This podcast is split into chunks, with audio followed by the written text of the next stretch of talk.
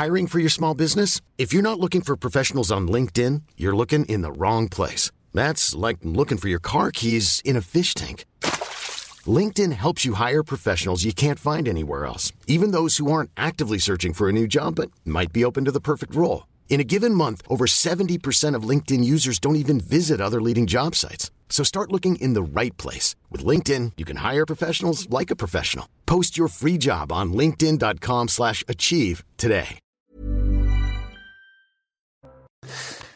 Bonjour à tous et bienvenue en ce lundi matin à l'heure des pros. Nous nous sommes quittés vendredi matin à 10h30 et la grande majorité des migrants qui avaient débarqué de l'Ocean Viking étaient encore dans le centre de vacances de la presqu'île de Gien.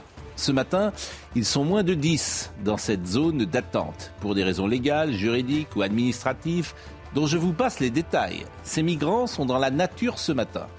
Cet épisode illustre l'incapacité de l'État à contrôler l'immigration. Nos frontières sont des passoires, notre droit est inadapté, nos hommes politiques sont impuissants. Ce matin, je lisais les journaux, écoutais les radios, regardais les chaînes infos. Plus un mot. Nous sommes déjà passés à autre chose. Un buzz chasse l'autre. Tout passe, tout glisse. Les médias ont une mémoire de poisson rouge. Et comme toujours, il y a tout dans cette séquence. La politique inefficace, le droit inapproprié, les journalistes amnésiques, les hommes politiques qui nous prennent globalement pour des imbéciles parce qu'ils savaient précisément ce qui allait se passer, ou alors ils sont incompétents, c'est au choix. Bref, la France de 2022, celle qui tombe, celle qui consterne, celle qui attriste, et chacun devine que le pire n'est pas arrivé. Il est 9h, Audrey Berthoud. Le meurtre de la jeune Vanessa, le suspect du meurtre a reconnu avoir violé la collégienne de 14 ans. Il a été mis en examen et écroué hier soir. Pendant sa garde à vue, Romain C. a expliqué avoir passé la matinée de vendredi à Tonins dans sa voiture consommant du cannabis près du collège de Vanessa. C'est là qu'il aurait remarqué la victime. Le G7 exige des sanctions plus sévères à l'encontre de la Corée du Nord. Ils ont dénoncé le lancement irresponsable par la Corée du Nord d'un nouveau missile balistique intercontinental. Une réunion du Conseil de sécurité de l'ONU se tiendra aujourd'hui. Et puis le mondial 2022, le Qatar est le premier pays organisateur de la Coupe du Monde à s'incliner lors de son entrée en lice dans la compétition. Ils ont perdu face à l'Équateur 2-0, c'était hier. Le Qatar s'est incliné après des buts inscrits par le capitaine équatorien Ener Valencia. Je salue Elisabeth Lévy, je salue Noémie Schulz qui nous expliquera cette espèce d'usine à gaz pour laquelle la, la, plupart des migrants ont été remis en liberté. C'est évidemment personne n'est capable de dire pourquoi.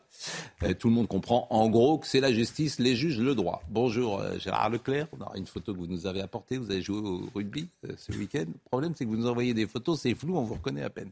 Philippe Bilger est là lui. et Jacques Seguela. Bon, écoutons. Non mais cette séquence de l'Ocean Viking, je vous assure, elle est elle est tellement symbolique de ce que nous sommes, c'est-à-dire pas grand-chose aujourd'hui face aux événements, en tout cas. Mais plus personne n'en parle. Je, crois que ce matin, je vais être le seul à en parler. C'est-à-dire que pas, on est passé à autre chose. C'est fini. On s'est fini, on est passé à autre chose. Tout le monde s'en fout, ils sont dans la nature. Tout le Alors monde c'est un Bon. parfait concentré. Mais il y a tout. Il y a tout. Alors écoutez, euh, Monsieur Dussopt, Monsieur Dussopt, euh, ministre du Travail, qui commence par dire c'est pas du tout un fiasco. En plus, ils nous prennent pour des imbéciles. En plus, mais c'est peut-être eux qui le sont. Écoutons Monsieur Dussopt. Je ne crois pas que ce soit un fiasco. C'est d'abord euh, la réponse à une crise et c'est la réponse à un manquement. Normalement, si nous appliquons les règles de solidarité internationale, les règles de solidarité européenne, ce bateau aurait dû accoster en Italie. L'Italie n'a pas souhaité donner suite et n'a pas voulu ouvrir euh, ses ports comme euh, la chef du gouvernement italien l'avait dit.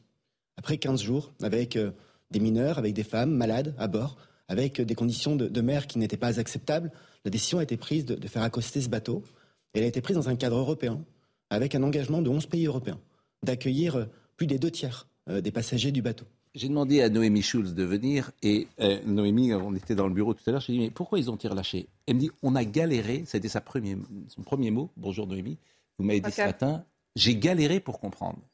Qu'est-ce que je lui ai dit? Je lui ai dit mais dis ça à l'antenne Noémie. Je passe mon temps à dire que les gens, euh, les journalistes disent parfois des choses plus intéressantes en conférence de rédaction qu'à l'antenne. C'est-à-dire que pourquoi, pourquoi les migrants ont-ils été remis en liberté? Est-ce qu'on le sait? Est-ce que vous pouvez le dire? Alors, ce que je vous ai dit, c'est qu'on avait eu beaucoup de mal à avoir les informations sur combien ils étaient. On a su vendredi euh, dans, la journée qu'effectivement la cour d'appel euh, d'Aix-en-Provence avait euh, euh, autorisé la, la, remise en liberté euh, de plus d'une centaine de, de, migrants. Et on, est, on, essayait de comprendre à quoi ça correspondait, combien il en restait. Et c'est là-dessus que ça a été compliqué. On a passé des coups de fil au ministère de l'Intérieur, à la chancellerie. Et euh, je pense avoir à peu près compris ce qui s'est passé. Mais c'est vrai que c'était ah pas évident de, de, de, de, dénouer les fils. Ce qu'il faut savoir, c'est qu'il y a une règle. Il y a, il y a il y a des, des, règles qui fixent les délais pour examiner la situation des personnes qui arrivent en France et qui demandent l'asile. Et ces personnes, elles ne peuvent pas rester plus de quatre jours en zone d'attente. Ça, c'est pas. Euh, hmm. une fois, vous avez dit. Mais ça, il le savait, Gérald Darmanin, quand il vient. Euh, sur oui, ça c'est pas, pas arrivé, c'est pas nouveau de. Quand il vient sur TF1 nous dire que ces gens vont rester, vont être contrôlés, il le sait. Donc il nous prend pour des imbéciles.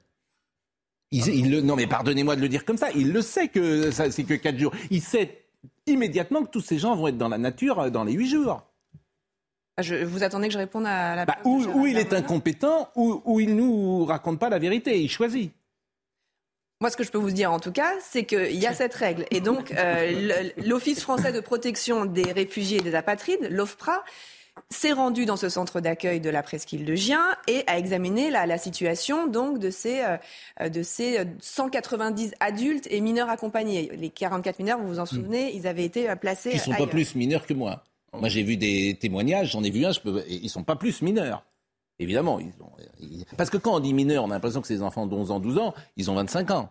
Mais peu importe, on ferme la parenthèse une nouvelle fois.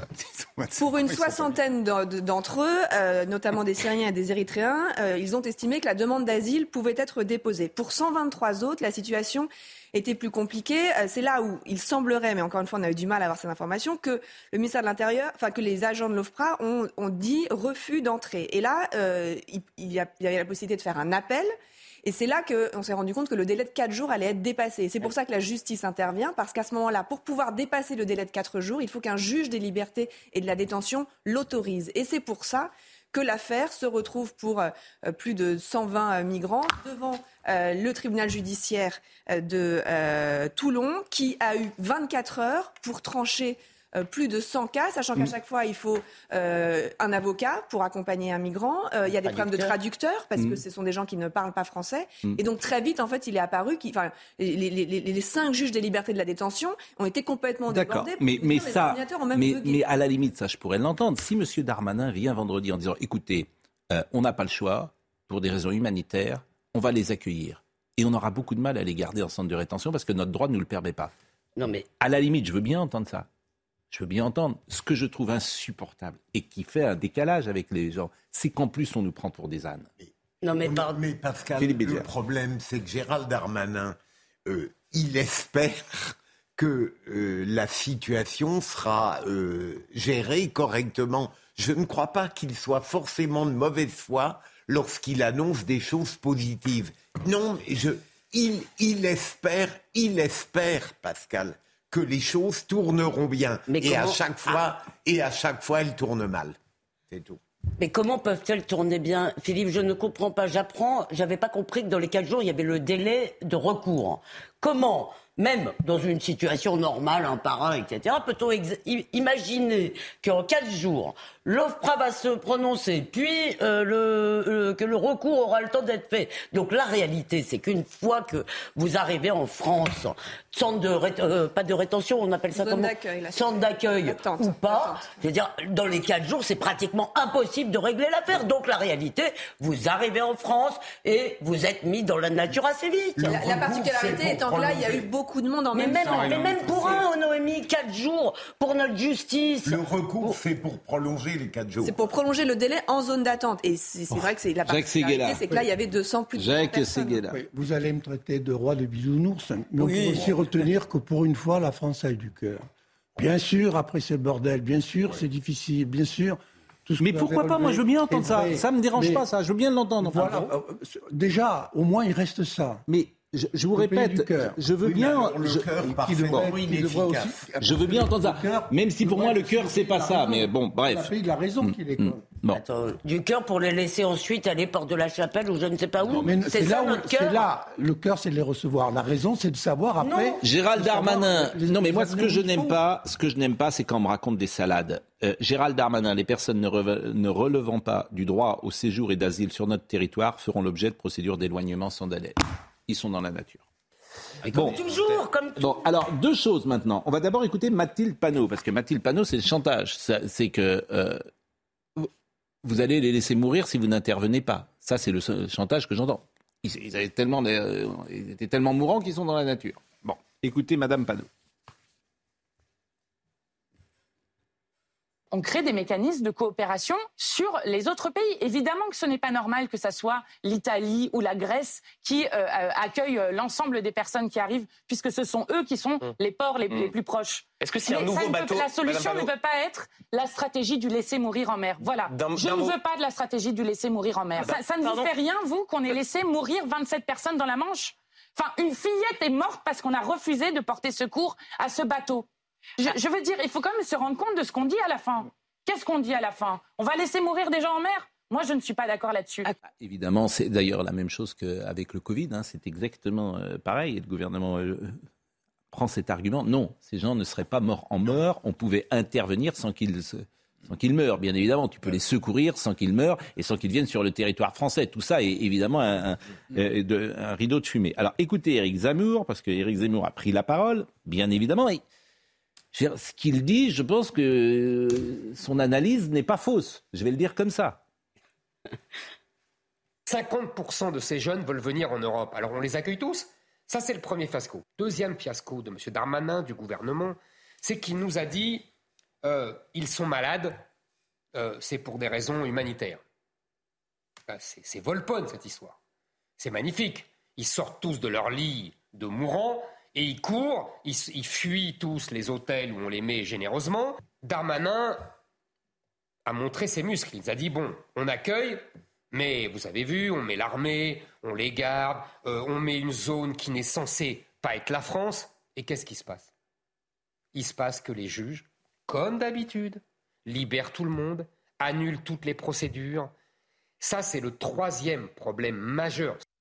Donc, changement de logiciel, XXL qui doit venir. Bah oui, je suis désolé de vous le dire.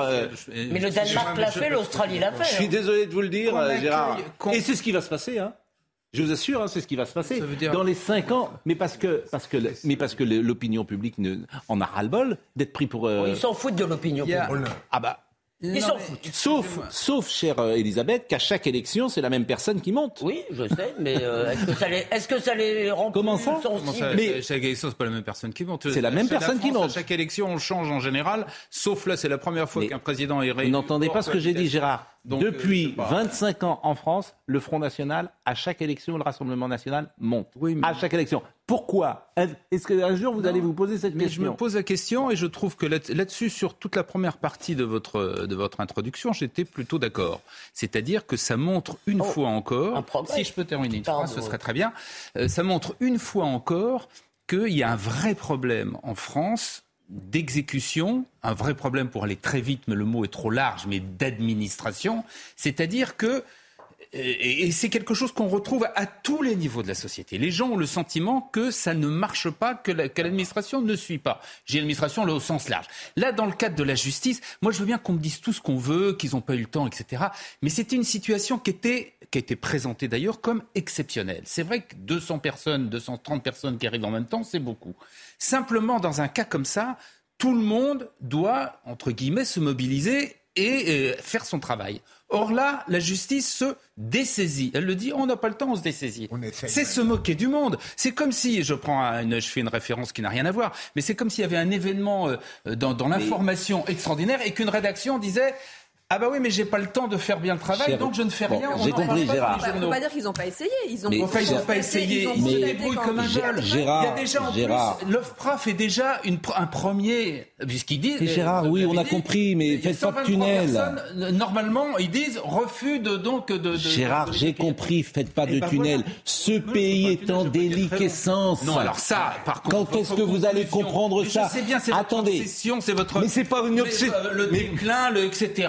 La décadence. Moi, je veux bien. C'est le, c'est un bon. Moi, je. Gérard, je, pas cher Gérard. C'est absurde, cher Gérard. c'est pas vrai. Pardon, mais dans nos cher Gérard. Pas la décadence. Cher Gérard. Écoutez ce qu'on vous dit. Mais oui, non. Mais quand et je, vous écoute, oui. Et quand vous-même, vous, en fait, on dit les mêmes choses, vous tirez pas les mêmes conclusions. Non, quand tu apprends qu'on n'a pas une centrale nucléaire sur deux qui marche dans ce pays. Oui quand tu apprends cet exemple de la justice, quand tu apprends que euh, le général de Villiers t'explique que si on a une guerre, on n'a pas trois jours de munitions, ce pays est dans une déliquescence, en déliquescence, et vous dites non, c'est pas le déclin, rien du tout. Est-ce que je peux terminer Est-ce que je peux terminer Tu as appris la semaine dernière qu'il y avait euh, à l'hôpital, on peut même pas accueillir les gosses qui ont des bronchiolites.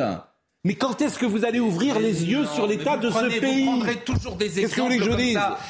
Allez dans pas tout, allez dans, mais c'est pas des allez dans tous les Mais qu'est-ce qui marche Mais vous avez dit qu'est-ce qui marche partout. Qu'est-ce qui marche eh ben, moi, je, ça marche Moi je trouve que globalement, je... qu'est-ce qui marche Non mais qu'est-ce qui marche Votre discours est absurde. Qu'est-ce qui marche mais il y a beaucoup de choses qui marchent. Et les gens qui viennent de l'étranger, qui arrivent en France, vous disent tous que, globalement, c'est un pays... Répondez à ma question. On fréquente Il y a les beaucoup mêmes. de choses qui marchent. Qu'est-ce qui marche Répondez. Mais c'est ça, c'est trop répondez. facile. Les questions que vous soulevez, bien évidemment, mais elles existent dans tous les pays. La, même pas capable de répondre. La crise de l'énergie, il n'y a qu'en France qu'elle existe? La crise de l'énergie, il n'y a qu'en France qu'elle existe? La... Les, les, immigrés, il n'y a qu'en France qui viennent bon, allez. Mais non, mais, non, mais c'est trop allez, facile allez, de faire. Allez. Cette non, espèce de discours, on l'entend depuis oui. deux siècles, depuis la Révolution française. Bon, il y a toujours une partie. C'est le même discours qu'on entendait dans les années 30. C'est même... toujours pareil. le déclin, la décadence. Vous avez, une espèce, vous avez une espèce de, non, de, de fascination pour la, le dénigrement de votre mais pays. Incroyable. Une espèce de haine du pays. C'est incroyable. ça n'arrive jamais. On a, on a la haine du pays. Mais on a la haine je dis que ce pays a de gros problèmes. Et effectivement, comme les autres pays, comme le monde d'ailleurs, je suis pas sûr que le monde aille très bien. Et vous n'avez pas le droit de dire qu'il n'y a que la France qui est dans cette situation. Eh ben, vous avez, bah, écoutez, vous n'avez pas le droit de dire que rien ne marche en France. C'est pas vrai. Je vous demande, je vous demande, qu'est-ce qui marche? Ça fait dix fois que je vous pose la question, vous n'êtes pas capable de répondre. Il y a beaucoup de choses qui marchent. On est la sixième puissance du monde. On est le pays qui, pour l'instant, a la croissance en Europe, l'une des croissances les plus fortes, l'une des inflations les plus faibles. Bah oui, bah oui, ça vous gêne peut-être, mais c'est vrai.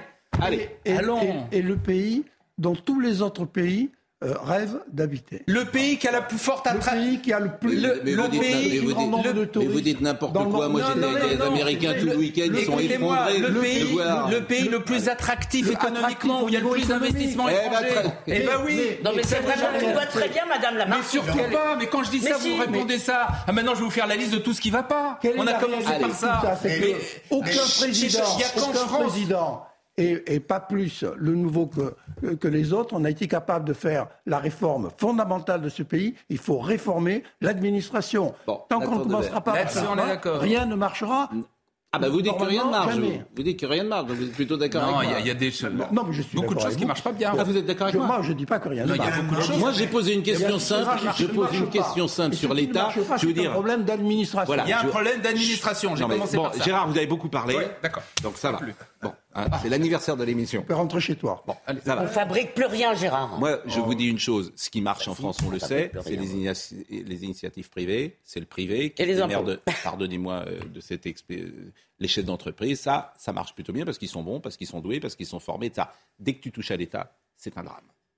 Moi, je veux bien qu'on m'explique le contraire. Dès que tu touches à l'État, c'est un drame. Alors, je vous pose la question que je vous ai posée dix fois, vous n'y avez pas répondu une fois. Qu'est-ce qui fonctionne bien avec l'État Rien. Maintenant, si vous me prouvez le contraire, sauf la collecte des impôts. Nathan Dever. Ah oui. Bon anniversaire déjà. Euh, c'est gentil. Euh, je suis désolé, je vais réconcilier tout le monde, ou en tout cas ah. faire du en même temps. Je suis d'accord avec vous. Il y a la pays, la France est en mauvaise santé. Il y a énormément de choses qui ne marchent pas, et l'essentiel ne marche pas. L'État. Du point de vue de l'État. Il y a une chose, me semble-t-il, qui la question c'est est-ce qu'il faut aggraver ou pas, ou est-ce qu'on est soucieux de la grandeur de la France? Moi, je note quand même que là, la France ne se serait pas grandie si dans ce bateau, ce bateau était resté plus longtemps sur la mer Méditerranée et s'il y avait eu des morts. Parce qu'encore une fois, les gens dormaient sur le pont, les gens étaient en sous-nutrition, les gens étaient en sous-alimentation. Ce week-end, c'était le hasard, mais j'ai rencontré euh, à Toulon une dame qui travaille dans la protection civile et qui était sur l'île de Gien, qui a accueilli les migrants. Et elle me disait qu'elle, elle n'avait pas d'idéologie, qu'elle était ni pour, ni pro, ni, pro, ni, anti-migrant, qu'elle n'était pas dans cette logique-là. Et elle m'a dit, j'ai vu des gens qui étaient physiquement faibles, qui étaient physiquement affaiblis. Sans doute que si on les avait laissés plus longtemps, ça se serait très mal terminé. Mais on pouvait les secourir sur le bateau. Quand on est soucieux de la grandeur mais de la mais, France. Mais ça, je peux entendre ce discours. Oui. Si on me le dit, il n'y a aucun souci. Non mais pardon. Mais si on me dit le contraire avant, je peux vraiment entendre ce discours. Oui. Ce que je n'aime pas, c'est qu'on me raconte des salades. Non, mais... Si, par exemple, le ministre de l'Intérieur dit ça, dit écoutez, ça va être très compliqué, je pense que cette fois-ci, on tirera les leçons, mais euh, on ne pourra pas les garder parce que notre droit est un... J'entends ça. Je veux bien entendre. Écoutons Éric Zemmour. Vous avez beaucoup parlé aussi. Non, mais je ne veux pas beaucoup parler. La grandeur de la France, ça va être de les retrouver. Bon, Philippe Bilger. À moi dans la rue, enfin, Nathan. Philippe Bilger. C'est vraiment de la poudre aux yeux. La faiblesse de votre raisonnement, c'est qu'il était hors de question de les laisser mourir on pouvait aller les secourir, les aider là où ils étaient. Sur le bateau Sans mettre en péril une politique d'immigration cohérente. Alors, qui, n'existe pas. pendant des jours et des jours mais non, non il, fallait, il, fallait, un moment qu'ils abordent quelque part. Moi, ce qui me, ce qui me mais en fait, et la France en fait, quand même ne tirera pas les leçons de ce fiasco. C'est ça. Mais évidemment, non, mais le drame français, c'est les yeux de Gérard Leclerc. C'est-à-dire que c'est ça, c'est ce qu'il dit. Courage, Moi, je l'aime, Gérard, je l'aime beaucoup. il est là depuis six ans. Parce que parce qu'en fait, il, ne, il est aveugle. Donc à partir du moment où tu es aveugle, c'est comme l'alcoolique qui dit bah non je bois pas. C'est incroyable. Donc euh, donc j'ai comment, commencé en disant qu'il y avait euh, un donc énorme ça, le problème c'est ça le drame et d'administration. C'est ça le drame, c'est-à-dire qu'il ne veut pas tirer, il veut pas tirer les conclusions, il veut pas changer de logiciel, il veut pas. Donc ça continuera ça empirera. Puisqu'il est là, il dit Ah ben la France, en fait, c'est que des mots. La France est attractive, la France est formidable, la France, on a de la croissance économique. La croissance économique, c'est pas l'État. C'est pas l'État, excusez-moi. Qu'est-ce qu'on fabrique C'est pas l'État. Qu'est-ce qu'on fabrique en France, Gérard Je veux dire, bah, ça, depuis, vous avez remarqué, depuis quelques années, on a recommencé justement ah oui, bah, eh bah, elle est bien bonne, vérifier. Et bah vérifier. Et bah vérifier. On a bradé. On a, on a, le doliprane. On a bradé les. Mais je vous assure, les hommes politiques en France depuis 40 ans. Quel drame. Quel drame quel on a toujours dit Ce pays, là où il est, et vous, êtes là, on, a toujours dit, non, on n'a pas toujours dit ça. Mais je suis désolé de vous le dire, ça. La Révolution française, mais, mais, personne. Un courant de l'opinion publique. Mais ce n'est, mais depuis 1789. Gérard Leclerc, eh ben, trouvez-moi quelqu'un dans les années 70 qui dit ça. Ah bah oui, bien évidemment qu'il y en avait. Qui? Bien sûr. Bah déjà Le Pen, commencez par ça. Mais Le Pen, il faisait 0,3. Ah bah, il le disait pas? Mais il y avait eh ben, personne. mais, mais c'est très intéressant ce que vous dites. Il se présente en 74, il fait 0,70. Il y a, oui, il y a aussi des gens qui expliquaient que la Terre était plate en 70. continue à le dire. mais non, mais c'est très intéressant. Votre Le Pen en 74, il fait 0,74. il disait déjà ça. Et puis il y en avait d'autres. Il y avait des. Là, où Pascal dit une chose qui est quand même importante, c'est vrai que euh, au début en fait, de la République, on avait des bâtisseurs dans tous les domaines. Hein. Euh, des gens qui avaient une vision de bâtisseurs, des constructeurs de la France. Aujourd'hui, on a des gens qui font du management. C'est voilà, c'est vrai quand même. Qui pensent à leur réélection. Et qui pensent à leur réélection. On est les numéros mondiaux du luxe. C'est justement bah le, business qui marche le mieux dans le monde. Ah non, mais, ça, ça n'a rien à voir avec l'État, hein, pardonnez-moi. Hein. Ah, mais, ça n'a rien à voir avec l'État. Moi, je dis c'est l'État. Hein. Moi, je prends pour la réforme de l'État avant tout. Attendez, on ne peut pas détruire ce qui marche bien en France. vous faites on a inventé le luxe, réinventé le luxe, mais... et le, luxe a conquis toutes les frontières du monde. Mais Jacques, ça n'a rien à voir avec l'État. Pardonnez-moi, on va marquer une pause. Bah, c'est moi, je vous dis que je sais pas la France, je vous dis l'État. Dès que l'État fait quelque chose, c'est un ah, drame. C'est tout ce que je vous dis. vous avez déjà changé de discours là. Si c'est pas l'État. Enfin, faites une, une réforme de l'État. C'est vraiment, franchement, c'est franchement, Gérard. Non, mais dès le début, vraiment, Pascal l'a dit. Mais des, voilà, des débuts, vous êtes d'une mauvaise foi. Mais bon, enfin, et, vous jouez au rugby le week-end. Vous dites ce franchement, pays est en déclin, oui, bah oui, ce pays est en déclin. C'est l'administration qui fonctionne. La tiers-mondisation de la France, vous la voyez pas. Vous voulez voir une photo avant Ah bah c'est extraordinaire. Baladez-vous à Paris. Bon anniversaire. Positivement. Mais arrêtez avec vos positives. voilà, ça c'est. Mais parce que vous vendez votre. Parce que vous vendez, pardonnez-moi Jacques, vous êtes un publicitaire, vous vendez votre soupe dans ces cas-là. Et tant mieux, la, positive. Mais la vérité, c'est qu'il faut. Je veux dire, vous allez dire à quelqu'un qui a un cancer, positive, sois positif. Mais bon, bah oui, bah, bien que dans le. Bah, faut mieux lui dire la vérité. Allez, allez, soufflons les bouches. une action. Faut lui heureux, quoi. C'est important, Jacques, ce qu'il faut, c'est dire la vérité. Oui, mais la vérité, c'est, je, eh ben, suis d'accord avec toi, il faut réformer ce pays, je le dis depuis 30 ans. Vous voulez voir une photo de... ça n'empêche pas qu'il y a quand même des choses qui marchent. Je dire d'Edouard Leclerc, mais de Gérard. Gérard, il est mazo, il vient. Ah, regardez. Ah, super. Et vous êtes tout petit, hein, ah oui. Fait, hein. Alors, qu'il est grand, Gérard. je mesure quand même 1m83. Ouais. Mais en ah face de moi, il mesure plus de 2 mètres et il pèse 136 kilos. Oh donc ça, c'est quoi Alors, le match il arrive sur vous et que vous devez le plaquer, voyez, Non, mais vous jouez encore au rugby, faites attention quand même. un homme qui joue au rugby ne peut pas être tout à fait mauvais. Non, mais... mais... ligne, tout de même. Bon, allez, la pause et Gérard n'est pas complètement mauvais, vous avez raison. à tout de suite.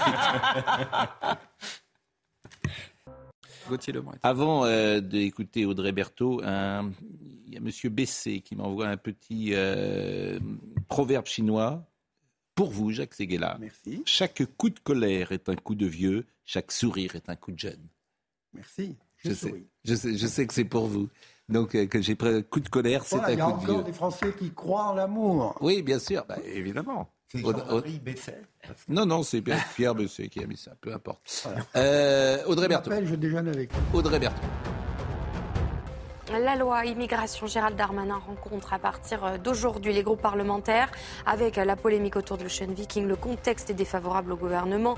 Marine Le Pen a déjà annoncé que le groupe RN ne votera pas ce texte. Quant aux républicains, ils se disent ouverts à la négociation. À Reims, l'entraîneur de l'équipe de football de Wascal a été blessé à la tête hier par des spectateurs. C'était lors d'un match de la Coupe de France. Il a été évacué par les pompiers après avoir reçu entre autres un verre de bière rempli en pleine tête. Aucune interpellation n'a eu lieu à ce stade. Et regardez euh, ces belles images. C'était l'inauguration des illuminations de Noël hier soir sur les Champs-Élysées. L'acteur Tahar Rahim était euh, l'invité d'honneur cette année. Il a donné le coup d'envoi entouré de deux enfants de l'association Petit Prince et d'Anne Hidalgo. Les guirlandes resteront allumées jusqu'au 2 janvier. Eh bien, ça, c'est une bonne chose. Au moins, Paris est éliminé. Une bonne chose. Pas que Paris, parfois, qui est éliminé, mais bon, euh, peu importe. On termine ce sujet de l'Ocean Viking avec euh, ce qu'a dit Eric Zemmour euh, sur la délinquance et, et- et l'immigration. Il était avec Mathieu Boccoté et on conclut euh, ce chapitre avec euh, ce passage. Vous avez évoqué la question de l'incapacité de l'État à prendre en charge ou à euh, le- mener une politique sur la question migratoire. Parlons de l'autre question qui occupe beaucoup d'espace ces temps-ci, qui n'est pas sans lien, le lien entre délinquance et immigration. On- Deux hypothèses s'offrent à nous. Soit le lien de délinquance et immigration est devenu tel qu'il n'est plus possible de ne pas le voir, donc une forme d'accélération de l'histoire, soit c'était présent depuis longtemps et aujourd'hui, finalement, il y a une forme d'aveu tardif d'une partie du système. Laquelle des deux hypothèses vous semble la plus convaincante? La seconde. Pourquoi? Parce que c'est une évidence. Vous savez, j'ai été euh, traîné en justice il y a dix ans pour avoir fait ce lien. Et aujourd'hui, on voit le président de la République et euh, le, ministre de l'Intérieur qui le font. Voilà. Donc, euh, si vous voulez, euh, c'est une évidence aujourd'hui. Vous savez, il y a des chiffres terribles. Je vous donne deux chiffres très vite. Transport en commun d'Île-de-France, vous avez 70% des, des vols, des agressions qui sont le fait des étrangers et 70% des victimes qui sont françaises. Pour les violences sexuelles, vous avez 62% qui sont le fait d'étrangers et vous avez 82% qui sont des victimes françaises. Et on ne parle que des étrangers. Je ne parle même pas des enfants de l'immigration. Là, je pense qu'on serait, on au-delà de 90%. Donc là, c'est- une évidence pour tout le monde maintenant. pas pour moi, je suis désolé. Il y a un- euh, je- euh, sur- une réponse non pas politique, ma- ni pas morale ou éthique, mais logique à cet argument-là. Euh, c'est ce qu'on appelle en logique un paralogisme, une fausse causalité. On pourrait reprendre le même exemple des agressions dans le métro. Il faudrait retrouver la statistique, mais j'imagine que c'est quoi 80 ou 90% d'hommes qui commettent des agressions dans le métro, hein, à peu près. Bon, est-ce que Eric Zemmour irait dire qu'il y a un lien entre masculinité et délinquance? Vous voyez? Non, mais il ne le dirait pas. C'est une inférence logique. Et il le sait très bien, Éric Zemmour, parce qu'il est très intelligent. Il sait très bien que là, à partir de, de- de statistiques, parce que si vous voulez, on, on le sait tous, l'immense majorité des immigrés ne sont absolument pas des délinquants, de la même manière que l'immense majorité des hommes ne sont pas des agresseurs dans le métro. Dire qu'il y a un lien entre immigration et délinquance, c'est créer, c'est donner cette impression qu'il y a une causalité, sans le dire non plus tellement. voilà. Nathan est beaucoup trop doué pour moi. Euh, J'ai un raisonnement beaucoup plus simple qui consiste à dire que ce que je n'aime pas dans le raisonnement d'Éric Zemmour, c'est à chaque fois sa pertinence de base, mais euh, la, euh, la défaillance de la globalité générale qu'il donne. On ne peut pas dire que l'immigration soit le facteur exclusif de la délinquance. Il y a des immigrés qui commettent des actes de délinquance, ça s'arrête là. Et ce qui me paraît nouveau depuis quelques semaines, c'est qu'on n'a plus peur de le dire, aussi bien à Paris qu'en Île-de-France. Mais donc, il y a Enfin- une certitude qu'un certain nombre de délits sont commis majoritairement par des étrangers. Ça s'arrête Moi, là. j'aimerais répondre à Nathan quand même. Moi, je... Philippe, à lorsque vous accueillez, comme vous le faites, ces jeunes gens de l'Ocean Viking et que vous ne pouvez rien leur proposer, euh, comment voulez-vous qu'ils survivent? T'as pas besoin d'avoir fait l'ENA pour ça. Alors, c'est pas parce qu'ils sont immigrés, évidemment, qu'ils euh, vont devenir délinquants. C'est parce qu'ils sont dans une situation extrêmement faible sur le plan financier et économique, qui effectivement, pour survivre, va les pousser dans la délinquance, bien sûr. Mais il se trouve que c'est aussi des immigrés. alors pardonnez-moi, mais moi, je, je, voudrais quand même être un peu plus dur, parce que oui, évidemment, je, nous sommes tous hmm. d'accord, l'immense majorité des immigrés n'est pas délinquante. En revanche, une majorité des actes de délinquance sont aujourd'hui, ou d'un certain type d'actes de délinquance, sur le fait d'immigrer. Et qu'il n'y ait pas de causalité, ça me paraît quand même étrange. Pourquoi? Parce qu'il y a aussi un problème culturel. C'est-à-dire quand vous ne vous sentez pas appartenir à une société, et même quand vous avez été élevé pour certains dans la haine de cette société, regardez Iseult, euh, qu'est-ce qu'on a pris à mes parents, qu'est-ce qu'on m'a pris, la France ne m'a rien donné, elle m'a tout pris. On parlera d'Iseult tout à l'heure, mais faites pas de digression, personne ne sait qui est Iseult. Euh, non mais peu importe. Ben oui, mais peu importe, vous en parlez. C'est que euh. quand vous ne vous sentez pas, quand vous êtes élevé dans la détestation d'un pays, vous êtes plus facilement délinquant. Ceux-là ne sont pas détestés, justement, élevés dans la détestation du pays, parce qu'ils y arrivent, ils, font juste ils viennent juste d'y arriver, donc c'est pas le problème. Mais qu'il y ait un lien, moi je pense qu'il faut toujours voir la vérité en face. C'est-à-dire que le lien, qu'à un moment qui a été nié, entre effectivement une partie de la délinquance et, mm. euh, et l'immigration, il existe ce lien. Mm. Bien sûr qu'il existe. Simplement, à partir de là, il ne faut hmm. pas tirer des conséquences, faire des, lois générales et surtout raconter des histoires aux Français. Leur dire que. Bien sûr, les Français, ils comprennent très bien. Non, non, bah, ils comprennent très bien. Ils comprennent très bien, c'est pour ça, je vous répète à chaque fois. que l'immigration zéro, hmm. c'est une bêtise, ça n'existe pas, ça n'existe dans aucun pays. Et ça n'existera jamais. Simplement, il vaut mieux l'organiser. Oui, voilà. Eh ben, Écoutez, c'est fatigant, Gérard. Ah, bah oui, c'est fatigant quand on dit des choses qui sont, qui sont euh, en fait, nuancées et modérées est censé. Mais vous vivez où, bon je vis comme vous, je prends le métro tous les mais matins. Mais enfin, vous vivez eh ben, où Allez, porte de la chapelle, bon sang Allez là-bas je commence par ça je commence par Allez vivre là-bas. C'est tellement facile pour vous. Mais je, veux dire. Se passe rue de la mais oui, mais vous ne vivez pas avec ces gens-là. Mais, vous non plus. Mais oui, mais justement, moi, moi, vous vivez dans le 6e arrondissement. Pardonnez-moi. De... Mais c'est pas le souci. Mais, si, c'est le souci. C'est précisément le souci. C'est pas le problème. Parce que c'est pas le problème. C'est fou de dire c'est pas le problème. Mais non. Moi, je suis. C'est le, problème. où on habite. C'est le problème. Tous ceux qui parlent en France, ils ne vivent pas ils ne sont pas. je suis le premier à le Ils ne sont pas de dire soumis à ces difficultés. Je suis le premier à le Et vous, en fait, vous je en foutez. Mais non, mais vous êtes en théorie, mais pas du vous êtes des idéologues, vous êtes dans votre coin, vous avancez le cœur en bandoulière et vous êtes. aucun cœur en bandoulière. Mais bien sûr, mais bien sûr, mais bien sûr. J'essaie de dire, j'essaie de dire les eh ben, choses telles qu'elles sont. Eh ben oui, bah telles qu'elles sont. Je ne dis pas qu'il n'y a pas de problème. Je commence par Mais c'est plus que ça. C'est plus que ça. C'est quoi alors plus que ça? Mais c'est invivable. Et donc, qu'est-ce qu'il faut faire? Bah, trouver des nouvelles solutions. Ah d'accord, bah, on dit la même chose, est-ce qu'on dit pas C'est-à-dire tu vires bah, tous les gens qui sont tous les vire tous, tous les gens qui sont en situation irrégulière. C'est-à-dire qu'on vire qui Tous les gens qui sont en situation irrégulière. Pour l'application des OQTF, je suis d'accord avec vous là-dessus. Tous les gens qui sont en situation irrégulière, tu, tu les sors de France. Tous. Ah, oui, oui, mais, bah, c'est la règle. Hein, précisément, on voilà. heurte un on certain nombre de On est tous d'accord là-dessus, mais c'est bah oui, après, impossible bah à faire. Non, en fait, vous, vous, ne dites rien de plus. Ou alors, ah non, bah, je, je... Bon. Oui. Bref, je dis la question. La question euh, Et puis je suis pas aveuglé. Bon, allez, on change de sujet. Vanessa, parce que ça c'est un sujet euh, gravissime, bien évidemment, que nous allons euh, aborder, que vous connaissez. Vous avez, et là aussi, on va reprendre des sujets. Visiblement, ce, jeune homme était sous cannabis. Donc les ravages du cannabis. Cannabis et plus alcool. je veux dire, là encore, c'est un sujet, je le dis sans arrêt. Il ne veut pas entendre le cannabis de 2022 n'a plus rien à voir avec le cannabis des années 70-80. Tant que tu commenceras pas à attaquer les consommateurs, tu n'en sortiras pas. Donc, vous êtes d'accord? Ah oui, tout à fait. Je suis d'accord. Mais là aussi, c'est un sujet, on est en train de foutre en l'air toute une génération d'ados. C'est scandaleux, en fait, ce qui se passe. C'est un crime de délirium. C'est un crime. Et personne ne fait rien. Après le meurtre d'une adolescente vendredi 18 novembre et les aveux du principal suspect lors de sa garde à vue samedi, les habitants de Tonins, on dit Tonins? Euh, se disent en, deuil collectif.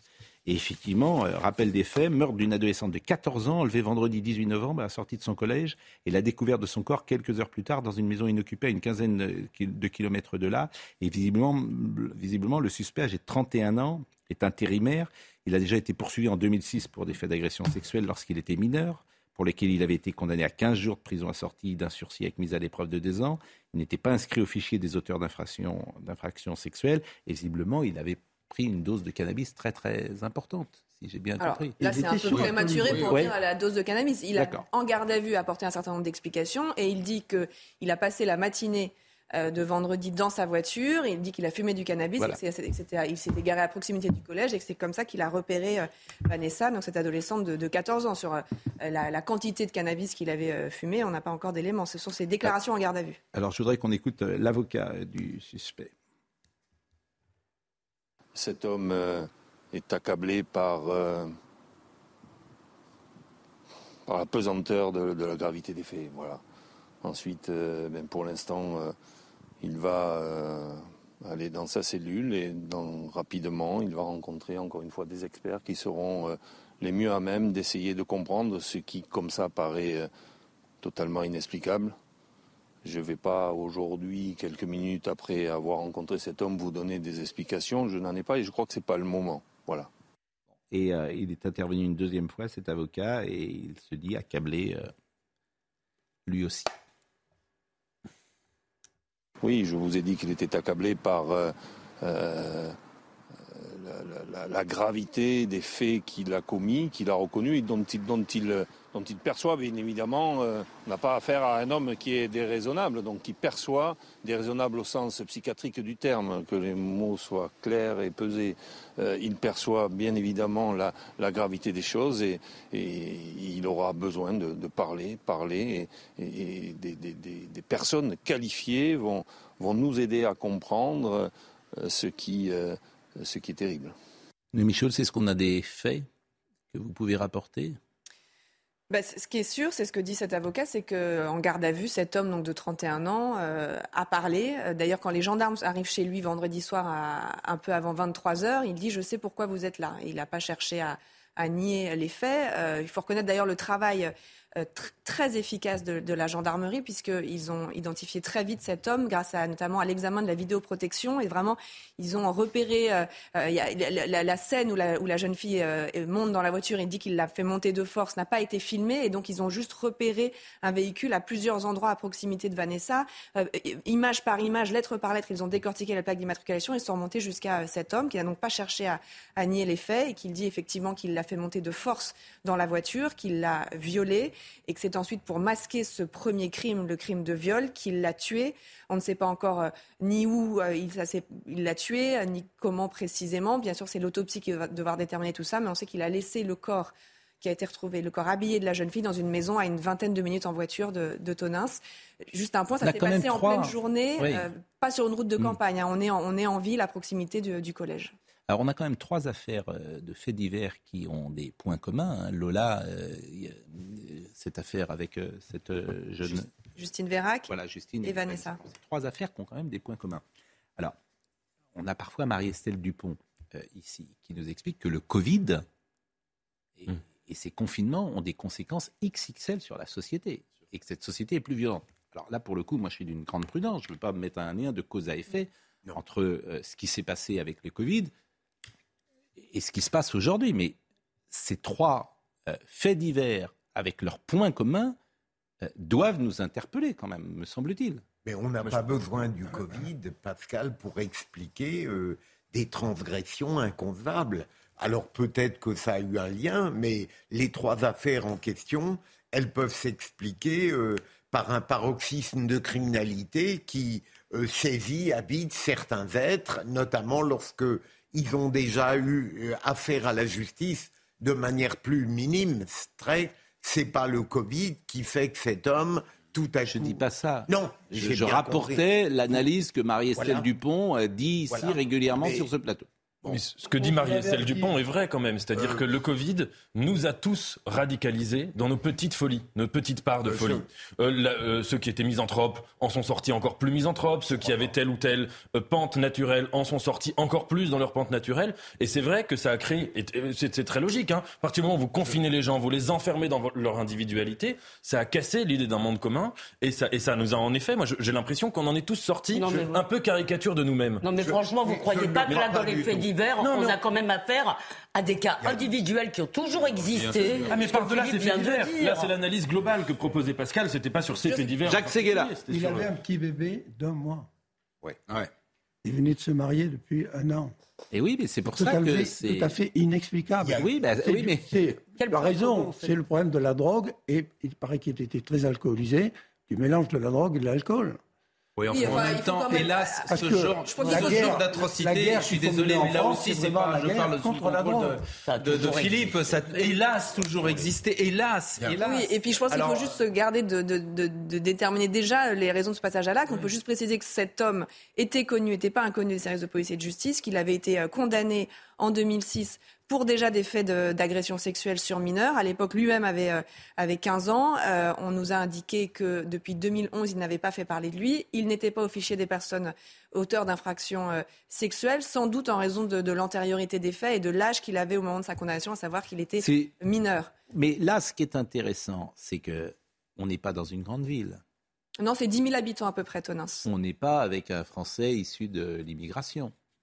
Non, non, Romain, c'est nationalité française. On est dans un petit village de 10 000 habitants. Hein. Euh, il y a quelqu'un qui a dit, même dans les petites villes, il se passe des choses euh, terribles. Vous voyez, là, on échappe à la logique euh, sociétale qu'on applique parfois sur ce type Mais même manière, comme cas individuel de transgression, tout simplement. Mais je n'en sais rien. Non, parce que vous, quel, de quel point commun vous parliez en fait du fait que c'est des meurtres de. Bah, ce sont c'est des meurtres d'une violence inouïe et, je faisais le, lien avec ce que j'entends ici sur ce plateau quand Marie-Estelle Dupont, je le répète pour la troisième fois, me rapporte ce qu'elle vit dans son cabinet avec des gens qui sont d'une violence inouïe et, qui, euh, effectivement, alors moi, je, Mais le plus frappant, c'est qu'il est avoué tout de suite. Oui, oui mais ça, Jacques, ça arrive. Donc il y, a un moment de sidération. Le plus, frappant, c'est le plus frappant, c'est qu'il avait, semble-t-il, une vie, je l'ai presque dire, entre guillemets, normale. Quoi. Il, est, il vivait avec quelqu'un, il venait d'avoir un bébé, il avait un Et justement, bien sûr. C'est ça qui est, c'est ça mais bien sûr, mais vous avez parfait. mais c'est pour ça que ça nous interpelle.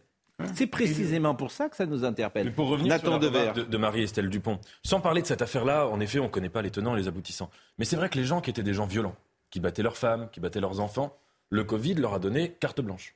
Et ça les a rendus de plus en plus violents. Ça veut dire les gens qui, en effet, avaient en eux des pulsions de violence et qui, euh, voilà, il y a quand même eu un certain nombre de semaines, de mois, où il y avait plus de contrôle de la société et où ils s'étaient enfermés et ils avaient une, vraiment, encore une fois, carte blanche pour. Euh, alors on n'a pas de statistiques pour étayer ce que vous dites. Il y a eu 500 000 bah, divorces hein, pendant le Covid. On sait que, que, les, que, les, cas de violence conjugale, que les cas de violence sur enfants. C'est la même chose. Oui, les divorces.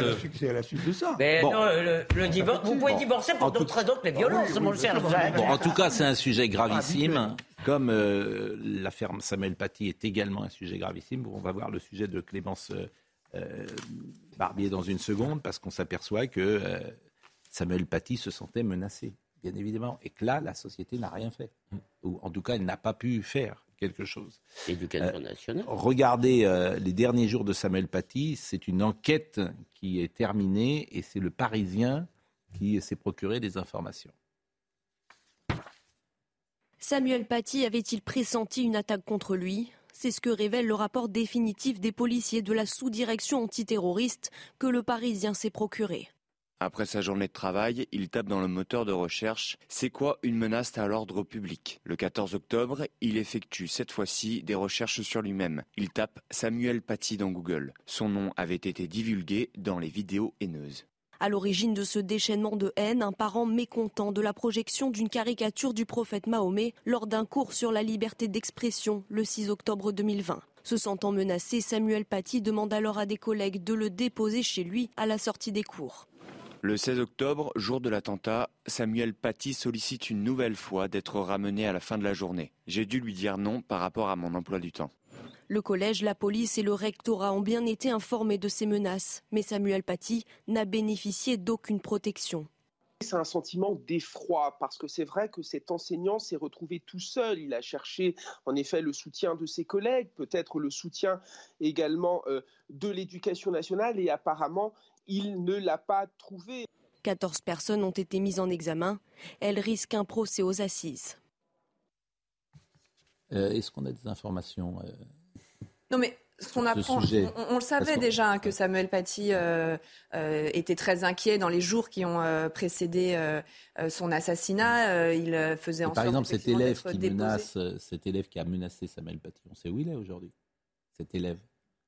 Alors, Samuel, Samuel Paty, euh, c'était une jeune fille, vous savez, vous vous souvenez, qui avait, qui avait raconté. Et le père, est, le père est en prison. Et il oui, est en prison, il est toujours. Ces personnes sont, sont, mises en examen. Euh, Mais il est toujours en prison, le père?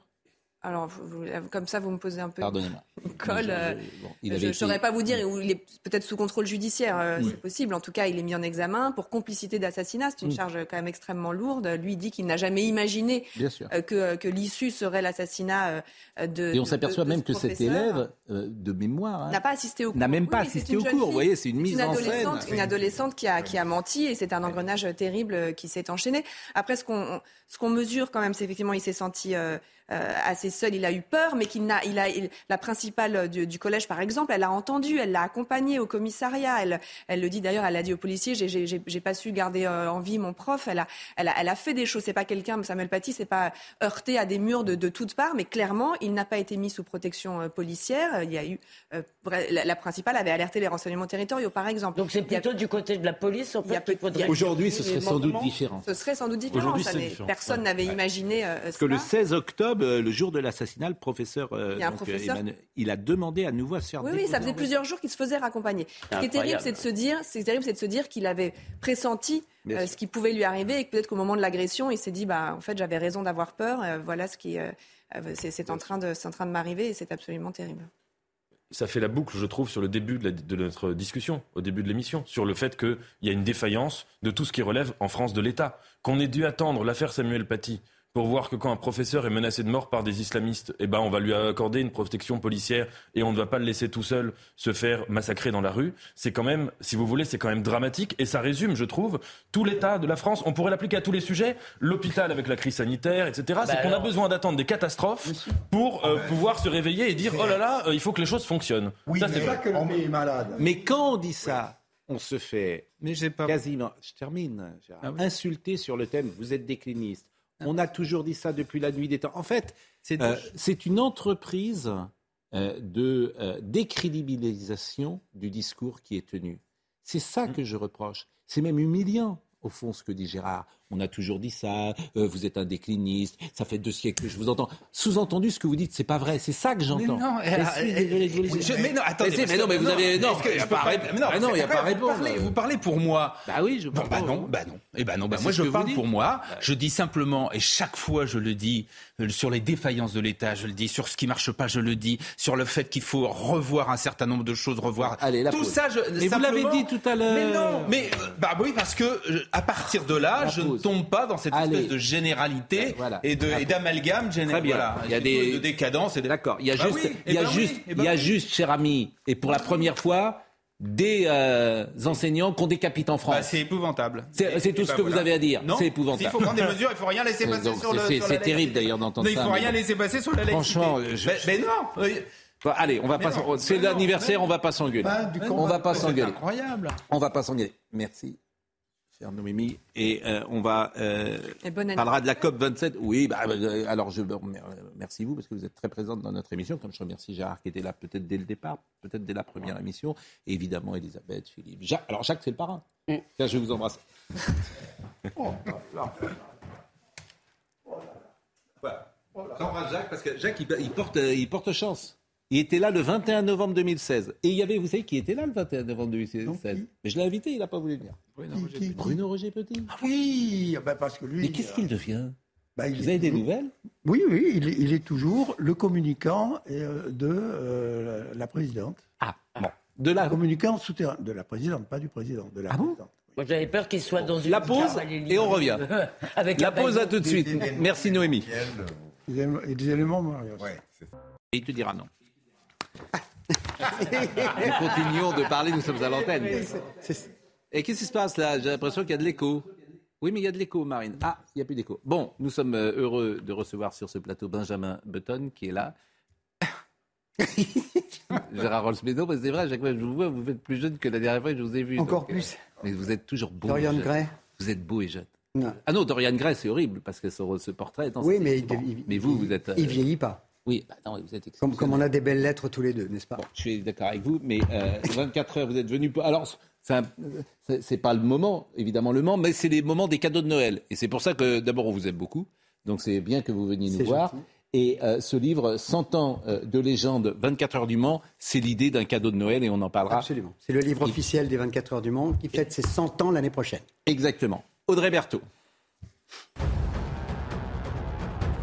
L'assurance chômage, le gouvernement dévoile aujourd'hui aux partenaires sociaux les futures règles d'indemnisation. Les consultations ont débuté il y a une heure. Ce texte prévoit de faire varier la durée d'indemnisation en fonction du taux de chômage. L'assurance chômage sera plus stricte quand trop d'emplois sont non pourvus et plus généreuse quand le chômage est élevé, a détaillé le gouvernement. L'attentat déjoué du Thalys en 2015, un Marocain, Ayoub El Kazani, était monté dans le train Amsterdam-Paris armé d'une Kalachnikov, d'un pistolet, d'un cutter et de munitions. Il avait été stoppé par trois passagers américains. Condamné en première instance à la réclusion à perpétuité, il avait fait appel. Le nouveau procès s'ouvre donc aujourd'hui. La vente des vins des hospices de Beaune a une nouvelle fois franchi un record. Recette totale du millésime 2022, plus de 28 millions. C'est deux fois plus que le précédent record de 2018. L'année dernière, deux fois moins de fûts avaient été proposés à la vente à cause du gel. Vous voyez qu'il y a des choses qui vont bien en France, Gérard. Les, hospices de Beaune. Mais racheter aussi souvent les, vignes par les Chinois. Ah, c'est pour ça que ça marche. On y revient, en fait. on y revient. racheté par et dans le Bordelais et, et, en Bourgogne. Non, mais ça c'est très intéressant. Il a raison, Gérard. C'est-à-dire que tous nos vins, euh, quoi, pas tous d'ailleurs, parce que euh, Aubryon, c'est encore en France. Les grands vins, euh, François Pinault, à, La Tour, mais heureusement d'ailleurs. Bon, euh, on parlera évidemment de votre livre, on parlera sport tout à l'heure, on écoutera Gianni Infantino. Vous avez écouté ce qu'a dit Gianni Infantino, président de la Fédération internationale? C'est sidérant quand même ce qu'il a dit. Il a dit que nous, Européens, nous avons euh, maltraité le monde pendant 3000 ans et qu'il faut qu'on s'excuse pendant les 3000 prochaines années quand même. On en est là. Gianni Infantino, président de la Fédération internationale. Mais je voulais qu'on fasse juste très rapidement, même si on pourrait en parler pendant des heures, la COP27, puisque réunie depuis deux semaines à en Égypte, sur les bords de la mer Rouge, les participants ont adopté un texte très disputé sur l'aide aux, pays pauvres impactés par les dérèglements du climat et, leur impact sur l'environnement. Et manifestement, tout le monde n'est pas très content, notamment Madame Agnès Pannier-Runacher, la dame qui demande de fermer euh, les portes des magasins en plein été. Nous sommes euh, déçus du manque d'ambition euh, l'enjeu essentiel de la réduction des gaz à effet de serre. Certes, nous réaffirmons l'objectif de 1,5 degré, mais il faut aller plus loin, notamment sur les contributions nationales, notamment sur la sortie des énergies fossiles, notamment sur la reconnaissance euh, de ce que nous dit le GIEC, à savoir qu'en 2025, nous devons avoir atteint notre pic d'émissions de gaz à effet de serre pour l'ensemble de la planète. On est déçus, on est déçus qu'il n'y ait pas eu plus euh, d'ambition que ce qui avait été décidé à Glasgow euh, l'année dernière. Et notamment, euh, il n'y a toujours pas d'accord sur l'inclusion voilà, de la sortie des énergies fossiles, alors qu'on sait à quel point est-ce que les énergies fossiles sont, sont vraiment, sont vraiment capitales pour, pour, le, pour lutter, enfin la, la sortie des énergies fossiles est vraiment capitale pour lutter contre le changement climatique. L'Union européenne est venue ici pour obtenir un langage fort et nous sommes déçus de ne pas y être parvenus. Je nous invite vivement à retrousser nos manches et à montrer au monde que la lutte pour l'ambition d'un avenir meilleur n'est pas encore terminée. Culpabiliser en permanence les Français alors qu'on est pour globalement rien. Rien de ce qui se passe dans le monde. Aller en Inde, aller en, Chine. En Chine, les Combien Même pas 1%. Les chaque, pays, si chaque pays dit ça, on n'avancera jamais. mais chacun doit prendre sa part. Gérard, d'accord, est-ce que le problème, c'est pas que personne n'a voulu attaquer la Chine frontalement, parce que c'est quand même un des gros, une des grosses zones de ces émissions avec les centrales à charbon, l'Allemagne aussi d'ailleurs plus que nous, mais ça, euh, pour des raisons diplomatiques, on préfère cogner sur les peuples et dire c'est de votre faute, vous avez laissé. Et fermer les portes des magasins en plein été pour la clim et mettez un col roulé. Bon, arrêtez. Les Mais parce que. Mais, c'est absurde. Oui. Bah oui. c'est absurde. Que, que, vous le vouliez ou non, il faut que chacun s'y mette pays s'y mettent, c'est un défi qui est énorme. On va vers la catastrophe. Vous, qui avez, vous qui avez une, une peur euh, terrible de l'immigration, si dans tous ces pays-là, et comme c'est. Et vous n'en savez rien, et moi non plus. plus vivre, vous n'en savez rien. Vous n'en savez rien. Vous n'en savez rien, et d'autres gens ne. Bon, d'autres gens disent autre chose que ce que vous dites, et on les reçoit sur ce plateau. Et vous, vous n'entendez qu'une chose. Non, non, donc il n'y a pas de réchauffement climatique. Le plus important, ça devrait C'est pas oui ou non, Gérard. Le plus important, c'est vrai. Le message de cette COP de plus, c'est que il y a évidemment la participation des États, mais il y a avant tout la, participation de chacun de nous. Exactement. il suffit des gestes barrières. C'est des gestes barrières qui. Vous avez mis votre col roulé, vous. C'est des gestes barrières qui sauvent quand quelqu'un euh, tombe sur un trottoir mm. euh, et qu'on le réanime. Il y a cinq, il y a une dizaine de gestes barrières. Pour sauver le climat. l'eau. Vous croyez que ça va changer Vous croyez que c'est ça qui va changer tous les niveaux C'est plus de 50% de l'efficacité. Il faut simplement. Ah bon euh, C'est pas les centrales à charbon et l'industrie. Mais, il y a aussi ça compte pour 50%. Mais pour, Allez, pour 50%, c'est 10 milliards d'individus qui font attention. C'est ça le, mais moi, je combat. Et en plus, remarque, c'est magnifique, c'est le, le, dernier combat de l'humanité. En tout entière. J'aimerais un débat sur ben, L'écologie. Donc c'est pour ça qu'il faut y donner chacun sa part.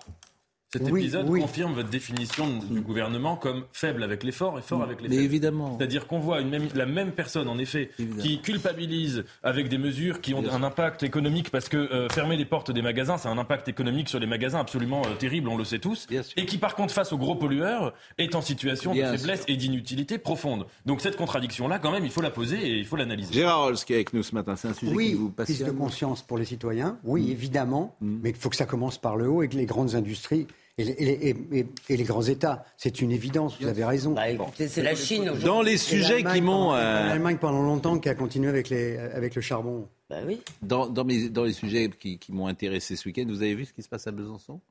La restauration d'une statue de Victor Hugo. ah oui, rappelle que, avec un blackface. Je rappelle que Victor Hugo est né à Besançon. Vous connaissez la fameuse histoire que je raconte régulièrement. Le père de Victor Hugo, le père de il vient déclarer la naissance de Victor Hugo à l'officier municipal. Donc il dit, vous vous appelez comment Hugo. Il s'appelle comment l'enfant Victor. Et l'officier municipal lui dit, oh, vous êtes le père de Victor Hugo Bon. Donc on va voir le sujet de... le, sujet de Marie Sabourin. Regardez, parce que ça c'est quand même exceptionnel ce qui se passe à Besançon. Regardez. C'est une restauration qui suscite l'incompréhension. À gauche, Ousmane Sow, qui contemple son œuvre représentant Victor Hugo, peu de temps avant d'être installé sur l'esplanade des droits de l'homme à Besançon. À droite, l'œuvre fraîchement restaurée. Une nouvelle apparence qui étonne l'ancien maire de la ville, présent aux côtés de l'artiste à l'inauguration de la statue en 2003. Victor Hugo à la peau noire, ce n'est pas ça à l'origine. Et puis la, barbe et cheveux blancs n'étaient pas à l'origine blanc, blanc aussi éclatant que celui-ci. Donc euh, je ne reconnais pas la statue Sow. Je ne veux pas critiquer le patineur parce que euh, ça vient de Pierre de Coubertin, c'est des grands spécialistes. Je ne sais pas ce qui s'est passé, mais je pense sincèrement qu'il faut redonner à Sow une patine, la patine originale, qui n'est pas celle qu'il y a, en tout cas, euh, sur le visage. La veuve de l'artiste, elle, reconnaît une erreur technique de la part du patineur et de la mairie écologiste qui a validé le résultat de cette restauration, mais déplore surtout le manque de communication de la part de la mairie j'ai eu zéro contact avec la mairie. Quoi. Or, normalement, euh, avant même d'attaquer une restauration, euh, ils auraient dû prendre contact avec les ayants droit qui sont ses enfants et c'est moi qui les représente. Contacté, la mairie de Besançon n'a pas souhaité répondre dans l'immédiat à nos questions. Les écologistes, hein, ils répondent pas ces gens-là généralement. C'est de l'appropriation culturelle en fait. Le monde de communication, on savait tout de même que Victor Hugo était blanc. Hein. Demain dès l'aube, à l'heure blanche. À propos, euh, oui. il y a une excellente biographie de Juliette Drouet, dans laquelle on parle évidemment beaucoup de Victor Hugo. Ah bah évidemment, bien sûr, euh, bien sûr, bien sûr. Bon, en tout cas, c'est un sujet qui nous a intéressés. Il n'y a pas grand-chose à dire, sinon constater. Oui, puis euh, c'est vrai qu'il y a des, comme ça des réinterprétations des choses qui sont folles, quoi. mais c'est pas la première fois. C'est une métaphore, non, mais peut-être parce que Victor Hugo défendait effectivement les opprimés. culturelle. Bien sûr, bien sûr, bien sûr. Bon, vous, vous êtes allé déjà au Qatar? Euh, Non. Réponse, non. Bon, euh, le foot, euh, la Coupe du Monde au Qatar? J'ai beaucoup étudié sur le Qatar et en particulier avec le documentaire France 5 la semaine dernière. Il mm. nous a vraiment bien, bien éclairé sur ce petit état gazier, oui. Mm. Et la Coupe du Monde, vous trouvez Qu'est-ce qu'on fait là-bas? Bah, Qu'est-ce qu'on fait là-bas On joue au foot L'argent. Je, je, fais des conférences de temps en temps devant des chefs d'entreprise sur la vie du sport et sur le, mm. sur le sport business. Et là, on a atteint un sommet absolu. Là, c'est l'Himalaya du mm. sport business. Euh, aucune tradition sportive, et on l'a vu hier, hier, il quitte la tribune en deuxième mi-temps. Oui, mais ça peut être aussi une manière de faire connaître du football à des euh, populations qui ne le connaissent pas. Euh, tous les arguments peuvent s'entendre. C'est-à-dire que. Le club va là-bas pour une finale, par exemple, et ok, mm. on fait une fête autour. Faut... D'abord, l'ambiance, ça s'achète pas. Mm. Voilà. Et là, déjà, ça, part, ça part très très mal. Quoi. Depuis le début, ça part très très mal. Mortellement, lui. Bon, on va écouter Gianni Infantino, qui est le président de la Fédération internationale euh, de football, parce que ce qu'il a dit nous a quand même interpellés. Parce que là, je dois dire que quand on dit qu'il ne faut pas que le foot ou le sport soit politique, là, on est au, au cœur d'un message 100% politique. Écoutez ce qu'il a dit et vous allez pouvoir réagir. Nous nous battons pour les droits humains. Il y a des résultats dans nos combats. D'autres choses doivent être dites aussi. C'est l'hypocrisie de l'autre côté. Lorsque vous prétendez avoir une morale et donner des leçons aux autres, mais qu'en réalité, votre situation n'est peut-être pas si bonne non plus.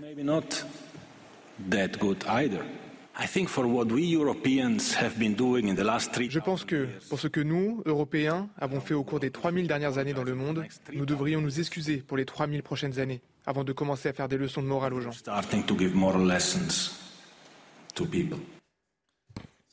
C'est génial. Euh, un aveu comme ça, c'est génial. Ce qui est formidable, c'est de voir que tous les pays les plus autoritaires, euh, prenons deux exemples, la Russie de Vladimir Poutine ou la Chine, ont ce genre d'argument de dire euh, mais qu'est-ce que vous venez nous donner des leçons? Avec les Ouïghours, de dire on les met pas en esclavage, vous avez réduit des peuples en esclavage pendant dans le passé. Vladimir Poutine fait la même chose avec l'Ukraine, il dit mais vous en 2003 la guerre en Irak, euh, que, d'où venez-vous nous dire que l'Ukraine? Et alors voir quelqu'un qui est un occidental qui s'approprie ce discours et qui le retourne contre lui, euh, si vous voulez, je pense que les autocrates de droite et de gauche doivent être assez contents. Bon, alors lui, il est au cœur évidemment du business. Il vit à Doha depuis un an, Gianni Infantino, pour préparer la Coupe du Monde. Et puis c'est vrai que euh, c'est un business. Le football, moi, ça ne me gêne pas que ce soit un business, euh, le football. Ça ne me gêne pas. mais le droit de l'argent, c'est aussi un business, mais c'est aussi du sport. Le, plus terrible, c'est que on n'a plus aucune confiance dans ces instances nationales ou internationales mm. pour faire une synthèse intelligente entre la rentabilité et la morale. Quand on entend ce Gianni Infantino, développer, comme le dit Nathan, des choses qui sont assez choquantes, on se rend compte à quel point l'argent, euh, tout ça a tout gangrené sans exception. Sans Mais on peut l'éviter, Pascal. L'argent a tout gangrené. C'était la question. C'est pas une raison pour boycotter. Oui. C'est pas une raison pour boycotter parce que c'est priver le monde d'un grand moment de chaleur humaine partagée par tous les peuples du monde. C'est extraordinaire. Mm. Donc, euh, euh, oui, bien sûr, une fois de plus, euh, les droits de l'argent l'ont emporté sur les droits de l'homme. Mais au moins, au moins, il y a ce moment partagé.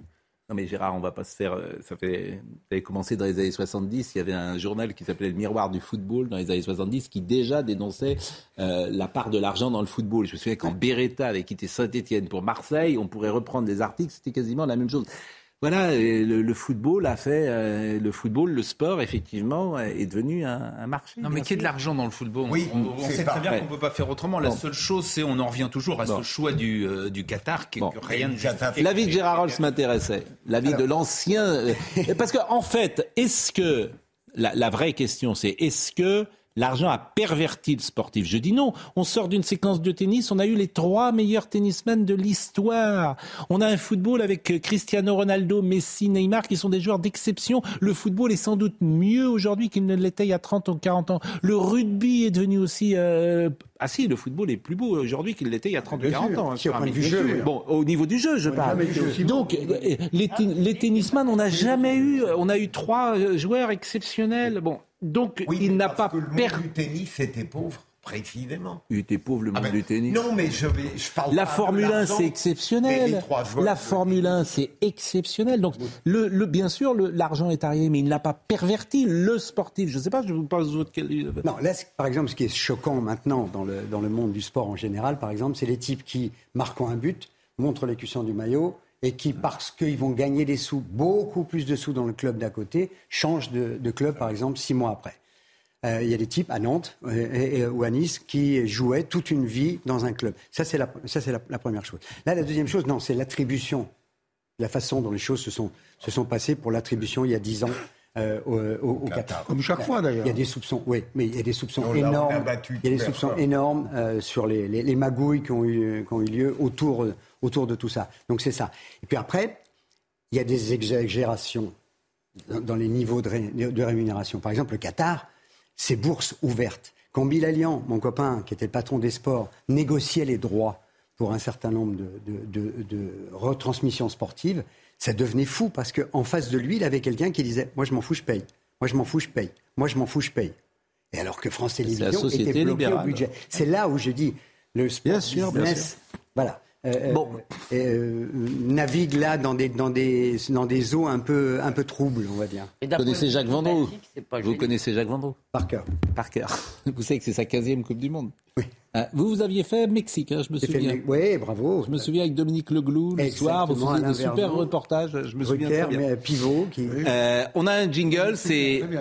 On a un jingle, que me dit Marine Lançon ah, vous n'avez pas le jingle vendredi, euh, Vendrou ah, dit tout. On a un jingle Vendrou dit tout parce qu'on a quand même beaucoup de moyens. Hein. Effectivement, nous produisons désormais euh, quelque chose. en, tout on, en tout cas, on a produit le jingle. On a produit le jingle. Qu'est-ce que cette remarque euh, Ne seriez-vous pas content de votre Ah bon, parce que c'est Noël, hein, c'est le moment où. Jingle parce bon, un, un cadeau pour les 6 ans. Ah, ah, bah non, bah attendez, vous êtes adorable. Euh, bah, bah, alors, J'ai entendu vendredi avec. Ah mais attendez, mais vous êtes trop gentil. C'est quoi, Roger Sénis. Ah bah euh, vous, un euh, cadeau qui vient directement de l'endroit où je vis. Ah bah alors là c'est adorable. Dites-moi, ah, bah j'aurais un stylo. Bah, ça, ça me fait très plaisir. Joyeux anniversaire. Eh ben, c'est très gentil. Vendredi, non, vendredi, vendredi tout. c'est pas les 7 ans? Jingle. Il marche pas. Le jingle marche pas.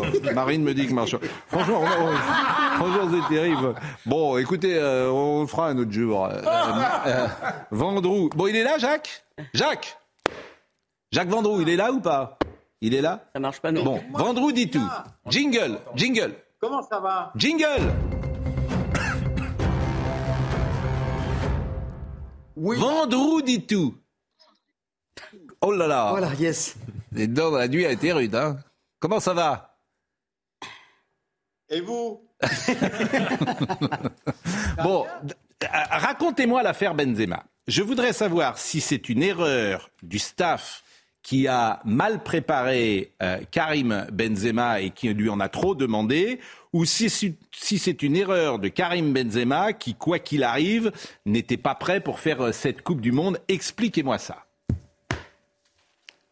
Alors moi, je vais vous donner mon sentiment. Je suis persuadé que tout le monde savait que Benzema, notamment l'entourage de, Karim Benzema, qui ne pourrait pas faire la Coupe du Monde. D'ailleurs, la seule personne crédible de l'entourage de Benzema, c'est Carlos Ancelotti, que vous connaissez bien, Pascal. Il a dit déjà il y a un mois et demi, ça sera très compliqué pour Benzema, donc je veux dire de disputer cette Coupe du Monde, car c'est un athlète de haut niveau. Il a 35 ans, bientôt 36, et forcément, il a joué tellement d'une manière intense que son corps, désolé, a explosé. Donc Benzema, franchement, j'étais persuadé quand on a commencé à faire courir le bruit qu'il était blessé, qu'il s'entraînait pas, qu'il a joué. Attendez, il a joué 20 minutes avec le Real en deux mois. C'est pas possible. C'est impossible qu'il fasse cette Coupe du Monde. Et donc, le coup près est tombé. Benzema est parti. Et maintenant, on va, il faut passer à autre chose. Voilà, c'est donc c'est une erreur. Donc c'était une erreur de le, faire venir. C'est un feuilleton qui a mis mal à l'aise tout le monde. Et à la sortie, on a été éliminé de la Coupe du Monde au premier tour. Donc il ne faut pas recommencer. Benzema est parti. Peut-être que Benzema l'a pas très bien géré. Hmm. Peut-être qu'il avait très envie de faire cette Coupe du Monde. Il a roulé dans la farine deux ou trois personnes, et puis voilà. Moi, c'est mon avis en tous les cas. non, mais c'est pour ça, c'est Vendredi. Euh, dit tout. Très étonné. Vendroux dit tout. Et Vendroux a tout dit. Vendroux a tout dit. Bon, deuxième chose. On a déjà gagné une fois sans Benzema. oui, mais bon, deuxième chose, Jacques Vendroux. Deuxième chose, c'était hier le premier match, ça s'est pas très bien passé. Vous, je ne sais pas si vous étiez dans le stade, mais c'était mal organisé. Euh, des embouteillages monstres, euh, une difficulté euh, de retrouver sa place. Lorsqu'on est dans le stade, on peut pas boire, on peut pas déjeuner. Que dites-vous Il a fait une bonne blague. France C'était pas le Stade de France du tout. Non, non. C'est Nathan Dever qui fait des blagues sur le Stade de France. Hier, hier, Pascal. Oui. C'est une mascarade. Ah bon? Pourquoi? C'est une mascarade. Oui, mais pourquoi? Je suis, j'étais au match. Je suis démoralisé de voir ce spectacle. D'abord footballistique. Ah oui, nul. Catastrophique. L'ambiance dans le stade, extraordinaire. On a l'impression que tout le monde est aux ordres. Il y avait 60 000 personnes, c'était plein à craquer. quand le Qatar est mené 2-0 par l'Équateur, ils partaient tous tranquillement. Ils avaient fait le job, ils avaient accepté l'invitation, et puis maintenant ils ont vu que le Qatar était mené 2-0. Et je pense sincèrement, même si le Qatar, il n'y a aucune raison de ne pas leur donner la Coupe du Monde, mm. dire, même s'il y a eu des embrouilles avant, je veux dire, ce n'est pas une culture de foot, c'est tout. Bon, donc euh, ça ne vous a pas plu et l'organisation n'était pas derrière. Et vous, comment ça se passe? Vous êtes dans votre chambre là? Ça se passe bien? Vous n'êtes pas trop chaud, chaud Il fait très chaud, un petit 40 degrés. Ah oui. J'ai mis une petite chemise. Oui. La climatisation. Non mais attendez, hier soir, la climatisation. Je veux dire, on avait froid dans le stade. Pas normal. et puis, je vais vous dire un truc, Pascal, pour conclure. Il y a encore roulé. Dans l'ancienne vie, c'était le champion du monde sortant qui ouvrait la Coupe du eh Monde. Oui. Mais depuis dix ans, on a changé. On fait des matchs de daube. En 2018, c'était la Russie contre l'Arabie Saoudite. Des matchs qui n'avaient pas d'intérêt. Respectons le devoir de mémoire. Le champion du monde sortant doit ouvrir. Hier soir, ça aurait dû être France-Qatar. Voilà. Voilà, je suis d'accord avec vous, mais euh, bon, euh, ça aurait dû être France-Qatar, non, mais France, euh, France, France, Australie en l'ouccurrence. 100% avec mon gardien non, de mais, non, non, non, non, mais à la, à la limite, oui. on va jouer le pays organisateur, oui. le match d'ouverture. Ok, pourquoi pas? D'accord. Bon, j'ai bien compris. Bon, là, vous êtes bon, euh, mais prenez soin de vous. Passer dans une autre vie. Oui, oui, j'ai compris. Tout, tout le temps. parce qu'il faut bien changer. Bon, euh, dites-moi, euh, bah, prenez soin de vous parce qu'on a besoin de vous, bien évidemment. Euh, on a vu le petit tweet de Jean-François Pérez d'Europe 1 avec qui vous êtes, qui avait montré effectivement les, le stade qui se vidait. Et puis, euh, bah, voilà, euh, faites, faites attention à vous. Et France-Australie, c'est demain soir. Mais je vous demanderai demain, on en parlera demain de France-Australie. Vendredi, vendredi. Pourquoi je dis vendredi Vendredi tout. Vendrou dit tout. Vendrou dit tout. Et demain, vous nous parlerez de France-Australie parce que c'est quand même le premier match de l'équipe de France. Gérard Rolls. Il a 100% raison, Jacques. Mon gardien de but préféré. T'as 100% raison. Oui. Le sport. Moi, c'est pas mon gardien de but préféré. C'est hein. des souvenirs, c'est des émotions. Oui. C'est des souvenirs d'enfance même. Oui. Et là, qu'est-ce qu'on fait au Qatar? Oui, mais je suis d'accord avec vous, mais bon. Euh, non, mais euh, euh, Qu'est-ce que vous voulez faire? C'est fait, c'est fait. Il faut prendre euh, du plaisir et puis on va peut-être que l'équipe de France va, être brillante. Avec des faux supporters. Avec, c'est pas le problème de la bière ou pas de la bière. C'est d'avoir, mais non, mais c'est d'avoir des émotions, d'avoir des frissons. Avec des, comment voulez-vous avoir ça avec des faux supporters? Bon, Jacques, quel est votre programme aujourd'hui? Qu'est-ce que vous allez faire là? Parce qu'il est deux heures de plus. Là, on il est midi La conférence de presse de l'équipe de France. Il y a trois matchs, un super match. Avec hein Didier Deschamps et, et Sénégal. Oui. C'est toujours la veille. Demain, il y a on va préparer France-Australie. L'homme le plus important de notre vie maintenant, Pascal, c'est Olivier Giroud. Ben oui. Qui marque. Et, oui. et qui bat le record de Thierry Henry. Je suis d'accord avec vous. Bon, vous savez que vous êtes omniprésent à la télé française. Hein euh, hier soir, je vous ai vu dans deux documentaires en même temps. Il y avait un truc qui était bien d'ailleurs, qui s'appelle Les Bleus et l'Élysée, qui était très bien. On vous voit avec un très joli costume trois pièces. On vous voit également dans un dans un documentaire d'Hervé Matou qui passe sur Canal, Les Beaux Perdants. En fait, globalement, on ne voit que vous euh, dans cette Coupe du Monde, euh, Jacques Vendroux. Mais le plus important, je voudrais embrasser mon Gérard Rolls, qui a été mon arrière droit au Variété Club de France pendant de longues années. Un défenseur digne de Manuel Rose. Voilà, je voulais l'embrasser. Merci Jacques. Je précise pour ceux qui ne connaissent pas le football que le poste d'arrière droit, c'est généralement celui qui est le moins performant, à qui on donne arrière droit, arrière gauche. Vous, vous étiez pas, c'est pas votre sport de base, le foot. Euh, ah, pas longtemps. Si, si, pendant ah très longtemps. Si, si. Pas le foot. Mais vous avez longtemps jusqu'à un genou cassé. Ouais, parce que vous, vous êtes multisport, vous savez tout faire. Après, c'était le vélo et le ski. Bon, il me paraît en meilleure forme que vous physiquement, hein, euh, cher Jacques. Hein, L'ami, euh, il est affûté, Gérard Rolls. Hein. Le vélo. Ah mais moi je suis bien là, je suis au mieux là. vous faites un peu de sport ou pas ah, Un petit peu. Un peu on va nager de temps en temps quand on a le temps. Ouais, vous allez nager, vous faites attention. Ça nous prend beaucoup de temps. Bon, vous fumez. De toute façon, vous vous fumez pas et vous buvez pas de vin, pas d'alcool, rien du tout. Donc je vous connais, donc vous êtes sérieux. Non, moi je ne fais rien d'interdit. Bon. Écoutez. Merci, cher Jacques. Merci, cher Jacques. C'est toujours un, plaisir d'être avec vous. Bon, les 100, ans de légende. Donc, euh, c'est ce livre. Euh, c'est vrai que c'est un joli cadeau euh, de, de, Noël, Le Mans. Mais j'ai quand même l'impression que là aussi, Le Mans, aujourd'hui, n'est plus ce, dans l'imaginaire collectif. Quand j'étais gosse, c'était. je me trompe? Pour le public 250 000 personnes tous les ans, et ça a encore augmenté l'année dernière. 253 000. Les Anglais qui viennent pendant une semaine camper euh, et, en, audience, ça marche très très fort. Non, ça reste l'une des grandes courses mythiques avec Indianapolis et avec Monaco. Mm. Oui, absolument. Gérard, Pourquoi ils, ont, ils ne remettent pas ce qui existait dans notre jeunesse, dans notre enfance, qu'on trouvait formidable C'est le départ. Oui. type courait jusqu'à la voiture. C'est une belle histoire. C'était génial. Vous avez raison. Pour bah des oui. problèmes de sécurité, et Bah en oui, mais particulier ont- avec les nouvelles voitures. Euh, ce qui s'est passé est extraordinaire. En 1969, le départ, ce qu'on appelait en épi. Ouais. C'est vrai qu'on a tous cette image-là, des types qui traversaient en courant, s'installaient dans la voiture, et c'était très spectaculaire. En 69, Jackie Hicks dit c'est trop dangereux. Il y a eu un mort de- dans les années précédentes.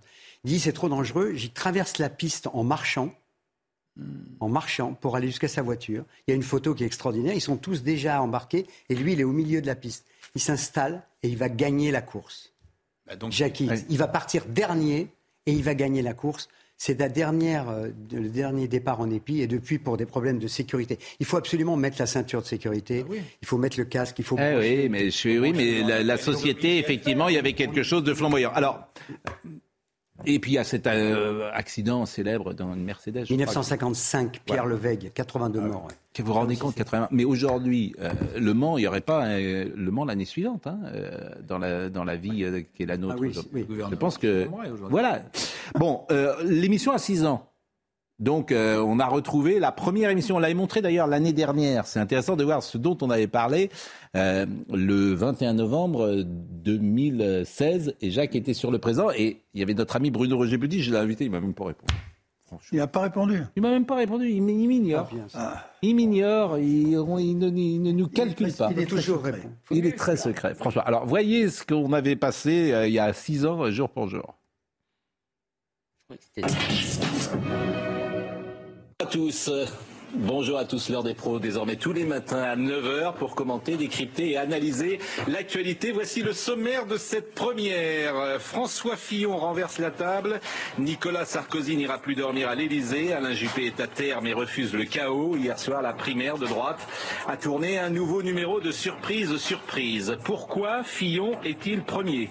A-t-il déjà gagné? Comment expliquer la déroute de Nicolas Sarkozy rejeté par les siens? Chacun se pose les mêmes questions ce matin avec en prime cette interrogation qui sera sans doute un vœu pieux. Faut-il brûler les instituts de sondage et envoyer les grands Manitou de l'opinion cueillir des champignons ou faire de la bicyclette?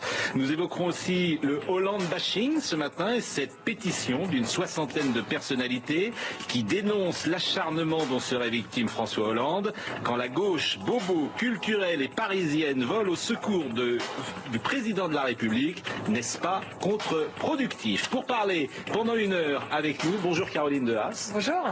Vous êtes militante associative et vous êtes plutôt à gauche. Oui. On peut le dire comme ça. Ouais, Donc vous n'avez pas, totalement. vous n'avez pas voté hier pour la primaire et du centre. Non. C'est peut-être plus dur d'ailleurs euh, de dire qu'on n'a pas voté que, que de dire si on a voté ou pas. Il y a Bruno même des millions de personnes qui n'ont pas voté. hein. Bruno Roger Petit, euh, essayiste, éditorialiste, journaliste. À Challenge. À Challenge. Yvan Rioufol, du Figaro, journaliste, euh, éditorialiste également. Et puis euh, Jacques Seguela, merci d'être là pour cette première. Vous serez un peu notre parrain aujourd'hui. Vous êtes bien proche de Nicolas Sarkozy. Je ne vous demande pas si vous avez voté ou J'ai pas. le cœur qui saigne. Je vous demande pas si vous avez voté euh, hier ou pas. J'ai pris qu'un bulletin, comme ça. il y avait pas- Et puis vous avez voté Macron quand même. Euh, vous, avez, euh, Mais qui vous avez d'autre? plus- vous avez plusieurs cœurs peut-être. mais, mais oui, non, mais qui d'autre? Bon, en tout cas, c'était il y a six ans. Et... Il ferait Elisabeth mieux. Lévy a remplacé Caroline Dehaas. Eh bien, vous avez gagné un change. Alors, on a mis euh, l'émission a évidemment 6 ans, mais le bandeau que vous voyez 5 ans, c'est c'est parce qu'en fait c'est euh, le passage de l'année dernière qu'on a été obligé de reprendre. C'est pour ça qu'on vous voyait en train d'écouter parce que euh, l'image originale euh, elle a disparu. C'est bien 5 ans. Donc c'est le bandeau de l'année dernière. La Comment de Gérard, on aurait pu faire une. Ouais, mais Gérard, il était pas. Ça, c'est l'image de l'année dernière, euh, Gérard. Euh, bon, donc euh, voilà. Bon, euh, il est euh, 30, Audrey Berthaud, et on se dit au revoir avec Gérard Rolls. Le meurtre de Vanessa, le suspect a reconnu avoir violé la collégienne de 14 ans. Il a été mis en examen et écroué hier soir pendant sa garde à vue. Romain C a expliqué avoir passé la matinée de vendredi à Tonins dans sa voiture, consommant du cannabis près du collège de Vanessa. La rectrice de l'académie est attendue sur place dans les prochaines minutes. Avec la multiplication été par été d'épisodes de sécheresse intense, de plus en plus de propriétaires de maisons voient apparaître d'inquiétantes fissures sur leurs murs.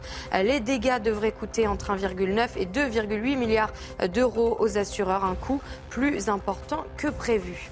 Et en Indonésie, au moins 44 morts et 300 blessés lors d'un séisme. Un tremblement de terre de magnitude 5,6 a eu lieu ce matin. L'épicentre était situé au sud de Jakarta. Euh, très souvent, les gens nous disent voilà, vous faites une bonne émission, c'est bien, vous êtes libre, etc. Il euh, faut remercier nos patrons. Parce que nos patrons nous permettent, il le sait bien, Gérard, on sait dans ce groupe, dans cette maison, qu'on est défendu par ces patrons et qu'ils sont derrière nous. J'ai pas toujours connu ça, croyez-moi. Et euh, la liberté de ton que nous avons, elle est aussi donnée grâce à nos patrons. Donc qu'ils en soient remerciés. Je pense à Serge Nedjar, bien sûr. Mais bien au-delà, c'est tout le groupe Canal et tous les euh, patrons de cette grande maison.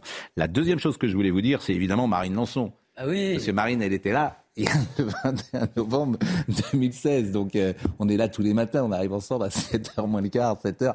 On est un vieux couple d'une certaine manière. Donc elle sait, Bravo Marine. elle sait la, tendresse et euh, l'amitié que nous avons, euh, j'espère, mutuellement. Euh, la réalisation Audrey Missiraka, qui est là régulièrement, bien sûr. Euh, Nils était là au son ce matin. Pierre Maurice. Merci donc à toutes les équipes de CNews, bien évidemment. Merci à Gérard, qui était, a fait je ne sais combien d'émissions ici. Merci à Elisabeth, qui je n'interromps jamais, qui est toujours euh, vraiment sage et discipliné. Merci à Nathan, qui est une des nouvelles recrues, à Jacques, bien sûr, à Philippe Bilger et son intelligence au scalpel et, c'est ça y est. C'est grâce à vous que cette émission marche, bien évidemment. Merci Gérard. Et merci à vous. Merci à Pascal Juste en 30 secondes. Oui. Euh, comme vous avez beaucoup d'audience dans cette émission, juste, je voudrais lancer une campagne pour ouvrir les portières des voitures avec le bras opposé. C'est tout bête. C'est tout bête. Euh, si vous ouvrez votre portière comme ça, vous ne voyez pas le cycliste ou le motard qui arrive. Si vous l'ouvrez comme ça, vous tournez l'épaule. Bien sûr. Je voudrais lancer une campagne là-dessus pour qu'il y ait moins d'accidents avec les vélos. vous avez raison. Vous avez raison. C'est terminé. On est en retard. Merci Gérard. Et je rappelle vraiment votre bouquin. Cadeau de Noël, 24 heures Le Mans. 100 ans de légende. C'est un joli cadeau, c'est le livre officiel. Jean-Marc Morand, avec Julien Holz, votre fils. Jean-Marc Morandini dans une seconde. Et Denis Bernard et Basile Daou.